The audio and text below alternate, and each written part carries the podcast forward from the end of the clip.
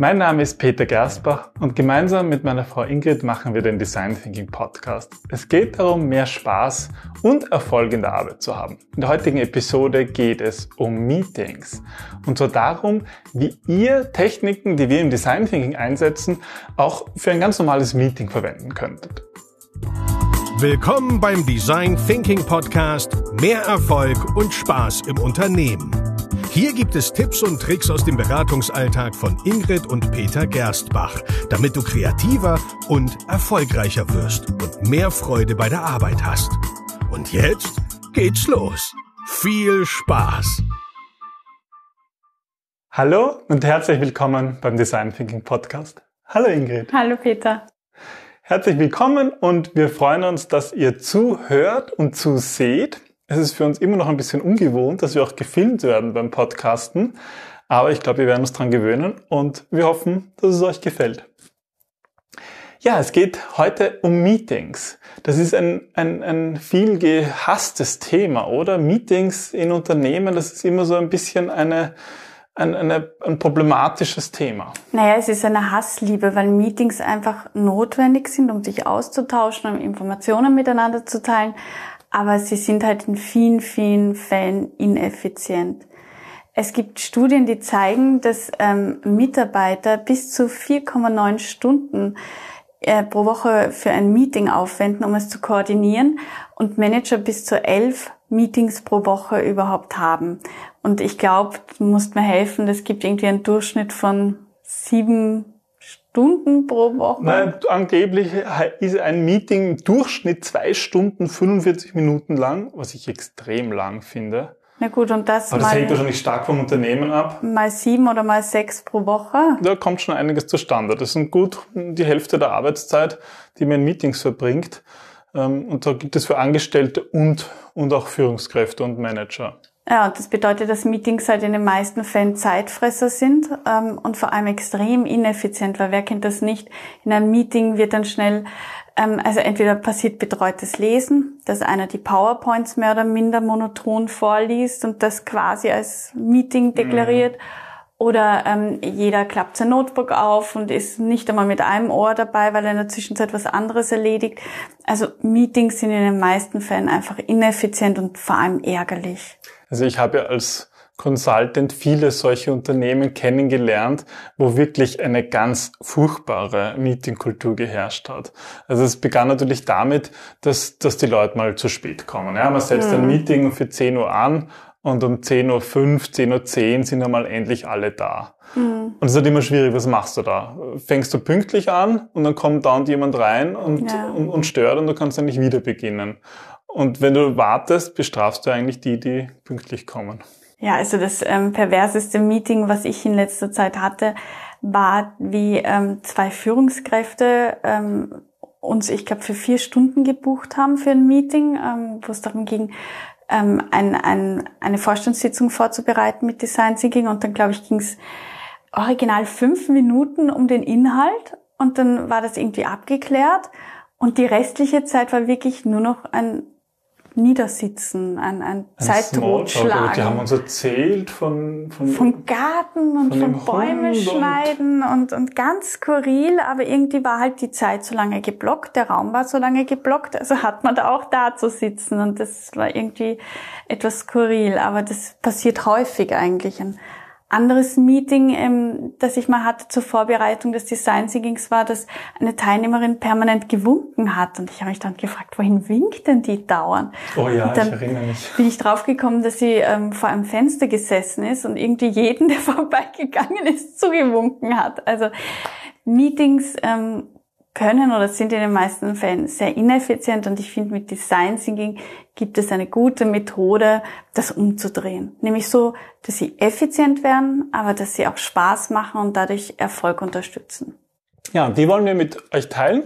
Und wir sind natürlich auch gespannt, was ihr für Erfahrungen gemacht habt mit Meetings und vielleicht auch andere Tipps und Techniken habt. Also nutzt dann ruhig am Ende, geben wir euch noch ein paar Möglichkeiten, wie ihr das teilen könnt, weil ich glaube, dann profitieren alle davon, wie man Meetings effizienter gestalten kann. Man kann also natürlich sagen, wir machen keine Meetings mehr. Auch solche Regeln gibt's ja, aber die sind vielleicht in der Praxis nicht immer möglich. Manchmal ist es einfach notwendig, sich zu treffen, um etwas zu entscheiden oder um äh, gemeinsam etwas zu erarbeiten. Und wovon wir heute sprechen, sind ja eigentlich mehr diese, diese Arbeitsmeetings, wo auch was weitergeht. Ja, also ich, ich glaube, Meetings sind absolut notwendig, weil vieles eigentlich eh nur noch über ähm, mediale Kanäle passiert und, und da oft Probleme des Missverständnisses entstehen oder, oder Sachen einfach ähm, untergehen oder missinterpretiert werden in, in den meisten Fällen. Und da ist es einfach wesentlich effizienter, den anderen zu treffen und sich kurz auszutauschen, dann kommt man auch schneller voran. Aber dafür müssen gewisse Regeln im Vorfeld ausgemacht und vor allem sich auch daran gehalten werden.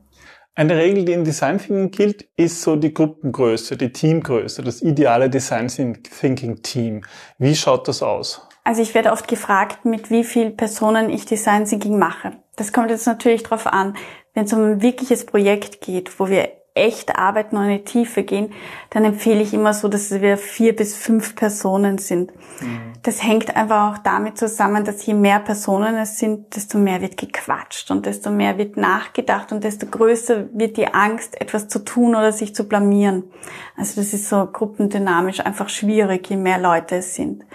Ähm, Jeff Bezos von ähm, Amazon hat ja die berühmte Zwei-Pizzen-Regel. Magst du die?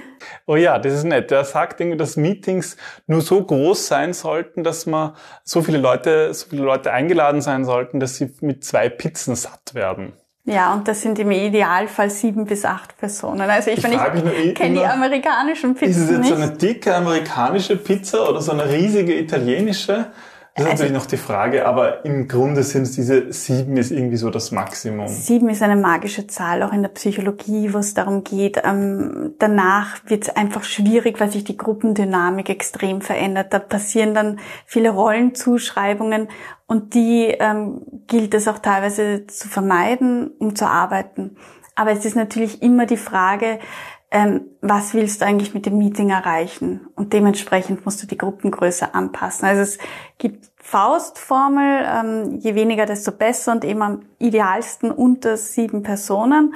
Aber ähm, es kommt natürlich auch immer darauf an, wen du ansprichst, was du erreichen willst, was das Ziel ist. Also ich kann mich an viele Meetings erinnern, wo so wirklich der Raum vielleicht so groß war wie dieses Studio und dann aber 18 oder 25 Personen drinnen waren. Ja, das und dann war, also wo noch die Luft einfach so heiß ist. Das und so. ist aber kein Meeting, oder? Das, das ist eben betreutes Lesen. Ja, das ist ein oder? Wahnsinn. Das ist kein das Meeting, das ist ein Wahnsinn. Ja, und es gibt sogar in, in den Statistiken, die wir ähm, rausgesucht haben, da gibt es zum Beispiel auch die Aussage, dass durchschnittlich sieben Teilnehmer in Meetings waren, wo sie diese Umfrage gemacht haben. Aber das heißt, es wird auch viele geben mit zwei oder drei. Das heißt, es gibt viele mit wesentlich mehr.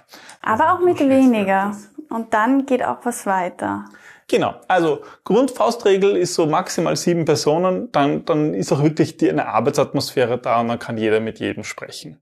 Ähm, ja, das heißt Gästeliste. Ähm, wir kommen dann noch auf den Moderator zu sprechen, aber der, der das Meeting organisiert, der hat ja auch eine Aufgabe und es geht auch viel darüber, wo das Meeting stattfindet. Ja, der Raum ist natürlich im Design Thinking, aber eben auch bei Meetings extrem wichtig, weil Räume ähm, machen etwas mit uns Menschen, sie prägen uns. Ich sage immer, in einer Kirche wirst du dich anders verhalten als in einer Diskothek, einfach aufgrund des Raums, der Akustik, der Eindrücke, die passieren. Mit der und, gesellschaftlichen Prägung. Na klar, und das kann man halt auch für Meetingräume sehr gut nutzen. Man kann eben, also viele Meetings haben diese klassische U-Form, wo dann automatisch sich jeder hinknotzt, sich hinter einem Bildschirm oder am Tisch versteckt. Schnell ähm, noch E-Mails schreibt. Ja, einfach auch eine Bewegung und dadurch ein, ein, eine gewisse Flexibilität unmöglich ist. Dann einer vorne steht an einem Flipchart und dadurch irgendwie auch dieses gemeinsame Kollaborieren untergeht. Und das kann man alles eigentlich verhindern, indem man das Setting dementsprechend wählt, dass das wirklich gutes und effizientes Arbeiten im Raum möglich ist. Je kleiner die Teamgröße ist, desto eher funktioniert es, dass die Leute dass, dass man eigentlich keine Moderation braucht. Aber gerade wir im Design Thinking wissen, wie wichtig es ist, einen Moderator zu haben, der auch wirklich gut auf die, ähm, auf die Teilnehmer eingeht. Und so wie der, wie der Moderator oder der halt das Meeting organisiert, die Aufgabe hat, sich die Gästeliste anzuschauen und den Raum auszuwählen, geht es auch während dem Meeting dann stark, ist, ist diese Rolle des Moderators ganz wichtig, hier eine die passende Dynamik zu finden. Ja, also ich, ich finde, der, der Moderator, das ist ähm, die wichtigste Rolle in dem ganzen Meeting. Ähm, meiner Meinung nach sollte der sich auch inhaltlich kaum einbringen, weil es äh, darum geht, sich wirklich voll darauf zu konzentrieren, dass das Meeting rund läuft, dass alle Teilnehmer mitmachen, dass die Dynamik passt, mhm. dass wenn Zwischenfälle passieren, dass er auch ein Gespür für die Teilnehmer, für die Atmosphäre aufbauen kann und da entsprechend gut und schnell eingreifen kann. Wie zum Beispiel viel Quatscher irgendwie bremsen ja, kann. Oder Kritiker ja. und, und diese ganzen Rollen. Etwas, was ich halt auch gemerkt habe, wo ich auch viel gelernt habe von anderen erfahrenen Workshop-Leitern, ist so, so eine, eine positive Grundhaltung reinzukriegen. Ich bin manchmal, gerade so in meiner, äh, so in meiner Consultant-Zeit habe ich das oft ganz negativ bei anderen erlebt, dass die beim Moderation von Meetings so viel Druck reingeben. Mhm. Und wenn ich angespannt bin, mache ich das auch. Dann, dann, dann will ich unbedingt was erreichen mhm. und dann sind so große Ziele und dann dieser Druck, der ist aber ganz schlecht, weil man durch die ganzen Leute dann angespannt werden. Ja, aber passierte durch diesen Rollenkonflikt, dass wenn du Moderator und gleichzeitig Teilnehmer bist, oder?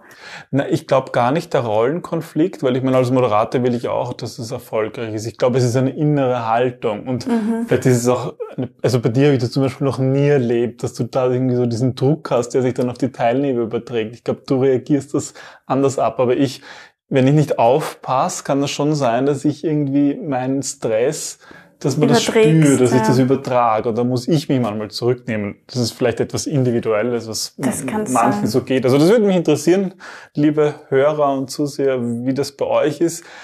Und ich habe da halt gelernt von anderen, von dir, aber auch von anderen Leuten, die das halt total souverän und sympathisch machen und, und, und dann merkt man auch, dann, dann geht was weiter, ja. Wenn die Leute Spaß haben. Eben, es geht wieder um dieses Thema Spaß. Ich glaube, du bist als Moderator auch eine Art Vorturner. Du musst zeigen, dass es dir Spaß macht. Du musst andere animieren. Du musst irgendwie Lust machen, mitzuarbeiten, eine Atmosphäre mhm. des Wohlwollens schaffen. Und das ist meiner Meinung nach die Aufgabe von einem Moderator. Das ist das eigentlich Wichtige. Mm, ja. Und, und gar nicht das Inhaltliche dafür.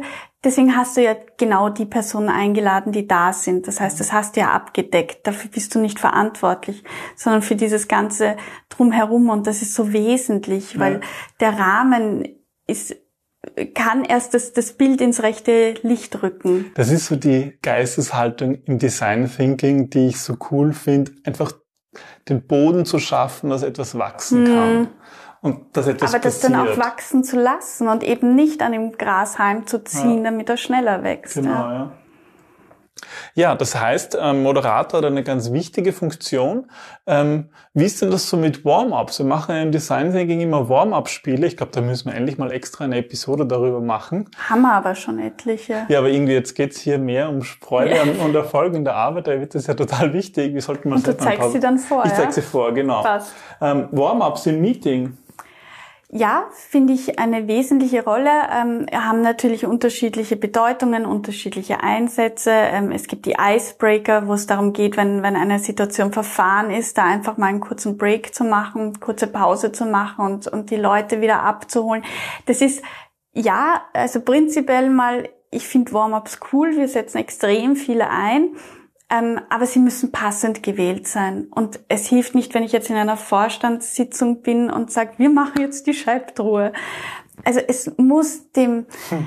dem Setting entsprechend eingesetzt werden, ja. damit du auch ähm, eine gute Atmosphäre schaffst. Die Leute müssen sich irgendwo wohlfühlen, ja. auch wenn sie beginnen, sich nicht wohlzufühlen, dann hat man genau das erreicht. Dann hast du einen Widerstand und es geht ja, ja, darum, die Menschen abzuholen, wo sie sind und sie dann ein Stück zu begleiten.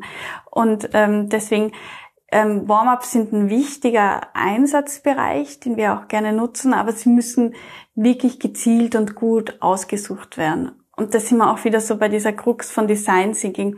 es hilft nichts, die Methoden zu kennen. Du musst vor allem wissen, wann du sie mit welchem Zweck einsetzt. Und das gilt für Warm-ups genauso. Damit es wirklich auch funktioniert. Ja. ja. Ähm, ich habe ja vorhin so ein bisschen erzählt, dass, dass ich dass man aufpassen muss, nicht zu verkrampft seinem Ziel hinterher zu hecheln. Mhm. Das ist etwas, was ich im Design Thinking schön auch von dir gelernt habe, ist diese Haltung, dass wir eigentlich nicht, nicht wissen, was rauskommt. Ja, das, das ist gibt ja im Design Thinking, dass wir erst ja. im Design Thinking Prozess erarbeiten, was eigentlich das Ziel ist, wohin wir eigentlich wollen ja. und permanent auch nachjustieren. Was kann man denn hier lernen und überführen in das Thema Meetings? Also es ist, es ist oft sehr schwierig, weil ähm, weil wir versuchen generell als Menschen Kontrolle über die Dinge zu haben. Und Methoden oder eine Agenda gibt uns eine Sicherheit. Wir wissen, was uns erwartet. Wir können uns vorbereiten. Mhm. Wir stehen nicht vor Ungewissen. Und im Design Thinking geht es aber um diese offene Haltung und diese Neugierige, um sich einzulassen auf das, was im Moment ist und was wichtig ist. Und das kann man aber schön auch in den Meetings übertragen. Nämlich sich einmal zu sagen, ähm, wir setzen eine Agenda, wir sagen, das ist das Thema, dementsprechend habe ich die Leute ausgesucht, aber das Ergebnis dahinter ist offen. Wichtig ist, dass ich am Ende Verantwortlichkeiten ausspreche. Also sagt, wir haben ähm, in der Zusammenfassung das und das und das beschlossen und ähm, Du bist dafür verantwortlich, dass die Interviews auch durchgeführt werden. Mhm. Das wird alles an dich ähm, adressiert. Du sammelst das, damit wir im nächsten Meeting weiterarbeiten können. Und wenn, wenn du weißt, was deine Aufgabe ist, dann kannst du damit weiterarbeiten. Das gibt auch schon wieder Sicherheit, ohne dass du jetzt eine konkrete Agenda hast, der du folgen musst. Ja, also gerade bei der Agenda habe ich oft erlebt, dass Meetings, die eine Agenda haben, was ja eigentlich oft eine klassische Empfehlung ist, sie zu machen, mhm. aber dass die dann oft so abgearbeitet wird und irgendwie ähm, der Sinn dahinter verloren geht. Nein, man, arbeitet sie so ab und hat aber das Gefühl, das Wesentliche fehlt irgendwie, aber keiner benennt oder keiner weicht von dieser Agenda ab. Ja, du konzentrierst manchmal, dich nicht drauf. Manchmal oder? passiert etwas und es ist etwas ja. im Raum und es ist einfach wichtig, ein Thema kommt auf und das das die Freiheit zu haben, dem einfach nachgehen zu können. Ja, also ähm, ich kriege ganz oft dieses, Frau Gersbach, können Sie uns im Vorfeld eine Agenda schicken? Und ich versuchte zu erklären, dass im Design Thinking eine Agenda meines Erachtens nach, also es gilt jetzt nur für mich, nicht sinnbringend ist. Und deswegen ähm, aber es gibt viele, die trotzdem darauf bestehen, eben weil sie ihnen Sicherheit aber halt so weil sie das gefühlt Sicherheit. haben. Ja, aber es ist in dem Moment brauchen sie es einfach. Und dann ähm, gebe ich ihnen eine, und zwar aufgrund der vier Phasen, und sage aber, dass ich mir die Freiheit erlaube, diese Phasen aufgrund der Personen, was die in dem Moment brauchen, zu dem Thema Methoden auszutauschen. Mhm. Aber das ist so der grobe Fahrplan, der ist natürlich immer gleich, weil das sind die vier Phasen vor, also auch nicht immer gleich, aber so grob vorgegeben. Und dann ähm, kann man innerhalb dessen wechseln. Und wenn du ihnen diese Agenda gibst, den Menschen, dann können sie das oft loslassen, weil sie sehen, okay, da gibt's was, an das wir uns letzten Endes anhalten können. Aber wenn du als Moderator die Sicherheit gibst, ich habe die Kontrolle, du kannst dich fallen lassen, dann halten sich die Menschen auch nicht mehr so an Agenden. Also und dann kannst du diese ja. flexibel darauf reagieren. Ich kann mich erinnern, ähm, im, im Sommer, glaube ich, hatten wir einen Design Thinking Workshop mit einem sehr internationalen Team und da habe ich dann am Schluss, ist auf der Agenda gestanden, dass der Vorstandsvorsitzende eine Abschlusskeynote halten sollte. Und da habe ich ihn dann gebeten, das zu machen und er schaut mich an und sagt so, wie, was soll ich machen? Und ich so, naja, ähm, es ging doch darum, da jetzt noch abschließend ein paar Worte, eine Zusammenfassung. Nee, das machst du. Und so ich so, aber auf der Agenda hm ist die wahrscheinlich abgestimmt war, wo absolut 37 war. Leute zugestimmt haben. Und er hat dann hingeschaut und hat gesagt, ach ja, verdammt. Ich habe gedacht, wir halten uns nicht an die Agenda. Also, und gut. dann funktioniert's genau, wenn das irgendwie, wenn man nochmal darauf hinweist und es vollkommen vergessen worden ist, weil es dann nicht mehr um, um diese Regeln geht, sondern um das Ergebnis. Nicht einmal um das Ergebnis, sondern das Miteinanderarbeiten. Das ist effizient. Ja, Stichwort Effizienz. Da gibt es noch einen netten Tipp oder wir haben sogar zwei Tipps noch für euch. Und zwar der erste Tipp ist, nutzt so einen Time Timer. Das ist super für Timeboxing. Wir haben oder leider eine Stoppuhr. oder eine Stoppuhr. Also Time Timer, wer das nicht kennt, ist glaube ich ein Markenname. Das, Marke, das ist so eine Uhr. Wir haben jetzt leider keine da, weil die in unserem Design Thinking Space gerade in Verwendung ist. Ähm, das ist so eine große sichtbare Uhr, wo man 60 Minuten einstellen kann. Wir werden sie verlinken. In den wir werden es verlinken und ein Bild im Video einblenden, genau. Ähm, wo man so eine Uhr hat, die dann automatisch runterzählt und zwar ja. sichtbar für alle, weil das so ein roter Balken ist, der immer kleiner wird. Und das ist super geeignet, um für alle zu zeigen, ähm, man hat zum Beispiel für ein Thema fünf Minuten reserviert, dass die auch sehen, wann die fünf Minuten um sind. Weil normalerweise für viele, die sprechen, die wissen gar nicht, wie lang sie eigentlich sprechen und glauben, sie haben äh, 20 Sekunden geredet und dann ist es viel länger oder in die andere Richtung. Also ich nutze den Time Timer sehr gerne bei meinen Vorträgen, einfach damit ich weiß, wo ich stehe und wie viel mhm. Zeit ich noch habe. Ich finde sie in Workshops für den Moderator wichtig, aber weniger für die Teilnehmer, weil wenn die Teilnehmer das sehen, also ich finde, du machst das immer sehr intuitiv, sehr schön. Du das stellst das ein und dann im Grunde, ob es abgelaufen ist oder nicht. Aber das sind halt auch Workshops. Also wenn ja. wir von Meetings reden, die tendenziell kürzer sind, da finde ich, da kann man mit kürzeren Einheiten gut arbeiten. Also man sagt, wir haben jetzt fünf Minuten und und fünf Minuten Redezeit quasi, oder wie? Ja, oder mhm. fünf Minuten für ein Thema. Mhm. Und dann schaut man halt, dass alle zumindest merken, ja, dass die fünf Minuten um hast sind. Den Rahmen gesetzt. Genau, ja. Mhm. Und dann kann man immer noch sagen, okay, wir brauchen nochmal fünf Minuten. Mhm. Das soll ja immer möglich sein. Aber dass man einfach nicht vergisst, oh hoppla, jetzt haben wir eine Viertelstunde über das Thema geredet, wo wir eigentlich gesagt haben, dass es gar nicht wichtig ist. Ja. Ist es wichtig oder nicht? Ja. Mhm. Da hilft es dann, finde ich, ganz gut dabei. Ja, und das zweite, ein zweiter Tipp, der kommt aus dem American Football. Call an Audible. Und zwar hat das angeblich ähm, Steve Jobs, also alles führt ja irgendwo auf die Griechen oder Steve Jobs zurück. Das ist gut, ja, das müssen wir mal erreichen. Ähm, und ähm, der hat das angeblich aus, ähm, aus dem Football übertragen. Und zwar ging es darum, dass im Football ähm, der Quarterback eingreifen darf, wenn er merkt, dass ein Angriff nicht funktioniert. Also der darf quasi so ein Timeout ähm, machen, Cut. Ja, es geht eigentlich darum, die Strategie zu wechseln, kein Timeout zu machen, aber ja, Strategie, aber Strategie zu wechseln, zu sehen, zu wechseln die Defense steht anders, wir müssen jetzt anders irgendwie in den Angriff gehen. Genau, und das kann man halt auch schön in Meetings ähm, einbringen, wenn man sieht, okay, wir, wir stehen vor einer Wand, es geht da nicht weiter, ähm, wir haben uns verzettelt, da zu sagen, Stopp, Strategie ändern oder auch also Steve Jobs hat angeblich dann auch rigoros Meetings abgebrochen und gesagt, so, Schluss. Und ich glaube, das ist der wichtigste Tipp überhaupt in dieser Folge, weil ich habe, also ich persönlich habe so viele Meetings erlebt, die hätte man einfach abbrechen können, die hätte man gar nicht erst starten sollen. Aber das und, ist das Thema, oder? Dass man sie gar nicht starten dann sollte. durch bis zum Ende und bis zum bitteren Ende. Und wenn du um neun begonnen hat, geht jeder davon aus, dass es um zehn aus ist und dann sitzt man da bis um zehn. Ja, und der letzte Schritt, du hast du schon vorhin erwähnt, ist eigentlich dann auf äh, Zuständigkeiten festzulegen. Ähm, wir machen das im Design Thinking oft wirklich in der Gruppe, dass auch die Leute wissen wirklich, wer ist, wer ist wofür zuständig. Ein guter Tipp ja. ist zum Beispiel, das auf Kärtchen zu schreiben und die dann auch den Leuten mitzugeben, ja, wenn sie es nicht selber mitschreiben, dass man sie einfach mal verteilt. Ähm ich habe die Erfahrung gemacht, dass viele ähm, einfach Aufgaben zuteilen und das ist nicht sinnbringend, sondern gut ist, wenn du sagst, was macht jemand gerne oder worin ist er gut? Und ihm dann diese Aufgabe zu geben oder ihm zu sagen, du machst das sonst immer so großartig, könntest du bitte auch in dem Fall übernehmen, dass ähm, alle Stakeholder informiert werden, weil mhm. du gut kommunizierst. Und dann gibt man den Leuten schon eine Motivation, man, man fördert ihre Fähigkeiten, man lobt sie und dann, dann machen die Menschen das auch. Also wenn sie sich für etwas verantwortlich fühlen und das Gefühl haben, sie machen das besonders gut, dann funktioniert's auch. Aber ja. es funktioniert nicht, wenn du sagst, so, der Herr Meier, der hat das Protokoll abzutippen und wahrscheinlich wird das auch funktionieren, aber mit der Zeit ist er irgendwann der Spirit draußen. Ich erinnere mich an Meetings, wo vor allem immer die Leute, die nicht anwesend waren. Ja, die werden immer am liebsten eingeteilt, das stimmt. Ja. Und dann nicht informiert werden und beim nächsten Meeting dann, oh, du stehst ja aber drauf. Steht ja im Protokoll. Das gibt's ja nicht, hast du es nicht gelesen. Ja. ja.